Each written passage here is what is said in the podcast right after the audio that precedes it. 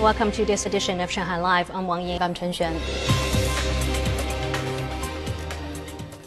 Japan started releasing treated radioactive wastewater from the crippled Fukushima Daiichi nuclear power plant into the Pacific Ocean this afternoon, while hundreds of Japanese gathered in central Tokyo to protest the plan. Now, Wang Yin, tell us more details. Wang Yin. All right, Chen Xuan. According to Tokyo Electric Power Company, a staff member turned on a seawater pump at around 1 p.m. local time, marking the beginning of the controversial ocean discharge plan. The treated radioactive wastewater has been diluted as planned before being discharged via an underwater tunnel one kilometer from the plant. About 1.34 million tons of nuclear contaminated water are now stored in about 1,000 tanks at the plant. As scheduled in 2023, about 31,200 tons of the wastewater will be discharged in four batches, about 7,800 tons each time. TEPCO said it would take up to 30 years or even longer for the contaminated water to be released into the ocean. Hit by a magnitude 9.0 earthquake and an ensuing tsunami in March 2011, the Fukushima plant suffered core meltdowns that released the radiation, resulting in a level 7 nuclear accident, the highest on the International Nuclear and Radiological Event Scale. The plant has been generating a massive amount of water tainted with radioactive substances from cooling the nuclear fuel in the reactor buildings.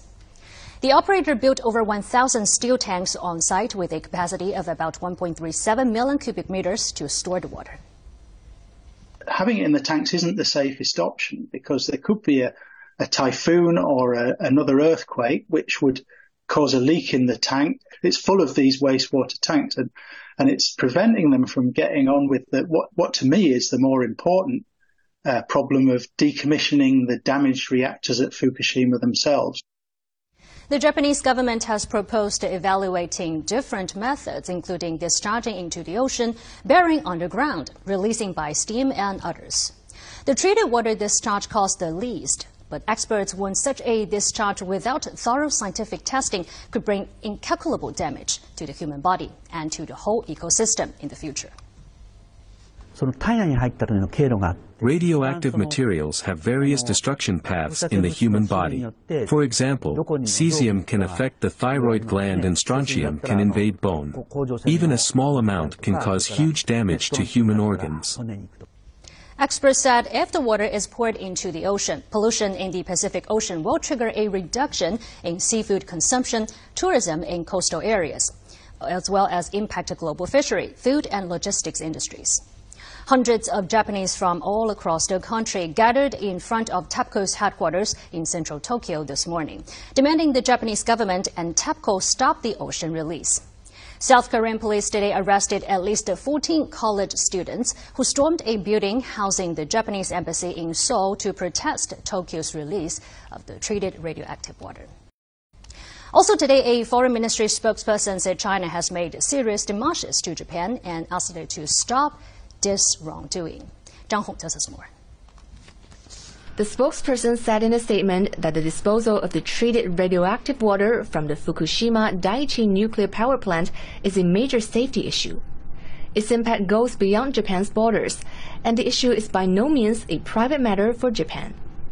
To start a discharge is an extremely selfish and irresponsible act in disregard of the global public interest. 我们敦促日方 China strongly urges Japan to change its decision and dispose of the radioactive water in a scientific and safe manner, consent to strict supervision, and earnestly protect the marine environment and people's health. China and other stakeholders have pointed out on multiple occasions that if the Fukushima nuclear contaminated water is truly safe, Japan wouldn't have to dump it into the sea and certainly shouldn't if it's not. It is unjustified, unreasonable and unnecessary for Japan to continue with the ocean discharge plan. The General Administration of Customs said in a statement that as of today, it had banned imports of all aquatic products originating in Japan to prevent risks from its discharge of treated radioactive water into the Pacific Ocean. The Chinese mainland is Japan's largest market for fishery exports. Zhang Hong, Shanghai Live. The 15th BRICS summit concluded today in Johannesburg, South Africa, the first to be held by the leaders face to face in three years. Chinese President Xi Jinping said yesterday at the summit that the BRICS is an important force in shaping the international landscape. The member countries contribute more than a quarter of global GDP and have more than 40% of the world's population. Our reporter Zhang Shixuan spoke live to the Vice President and Chief Financial Officer of the BRICS New Development Bank, who is at the summit this week, and finds out the latest developments. Today, six countries Argentina, Egypt, Ethiopia, Iran, Saudi Arabia, and the United Arab Emirates were admitted as new BRICS members. The expanding interest of developing countries in joining the BRICS brings with it new opportunities for the new development bank. The multilateral development bank established by Brazil, Russia, India, China, and South Africa with the purpose of mobilizing resources for infrastructure and sustainable development projects in emerging markets and developing countries. The bank is very excited about the strong momentum of interest in uh, BRICS because that will also lead to more and more countries wanting to join the new development uh, bank when countries join, they subscribe for uh, shares, which means that they induce, in, introduce, uh, bring in fresh capital into the uh, bank. I was uh, with the president of China Development Bank a few days ago, and all of the national development banks in our different member countries want to make sure that we function more as a system, not just as individual institutions you're going to see in future much, much closer collaboration between the national development banks like China Development Bank in China, uh, BNDES in Brazil, uh, Development Bank of South Africa, for example, and all the others working much more closely to see if we can finance bigger projects together. A few weeks ago, we had dialogue with the policymakers in India I anticipate that we are likely going to be doing an issuance in rupee in India before the end of this uh, calendar year. At this stage, our plan is to uh, register a 2.5 billion rand equivalent uh, program in India. Making issues in local currencies is now a primary focus for the bank. Last Tuesday, the new development bank successfully issued its debut ZAR bond in the South African bond market making it the highest rated issuer to join this market since 2015. Maasdorp says the bank saw very strong interest in the bond in South Africa and is very pleased with the outcome. We had 2.5 billion rand of orders, meaning um, institutions expressing an interest, and we only raised 1.5 uh, billion rand investors in our bond are mainly institutional investors. They are very large uh, asset managers uh, in South Africa. Most of them participated in this bond auction. We also had very strong interest from the bank treasuries, meaning the large domestic uh, commercial banks here in uh, South Africa.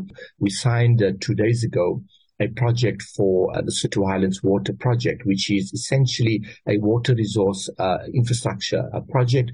That project is denominated in rand. That will be one of the first projects that will be a beneficiary uh, uh from this uh, 1.5 billion that we have just raised. We intend to become a regular issuer in the South African market, so we will be doing future issuances to finance uh, infrastructure projects here in South Africa that are denominated in local currency.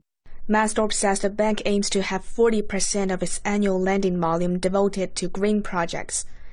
He says the demand for financing green infrastructure is large, such as renewable energy, battery storage, electric vehicles, and energy efficiency projects.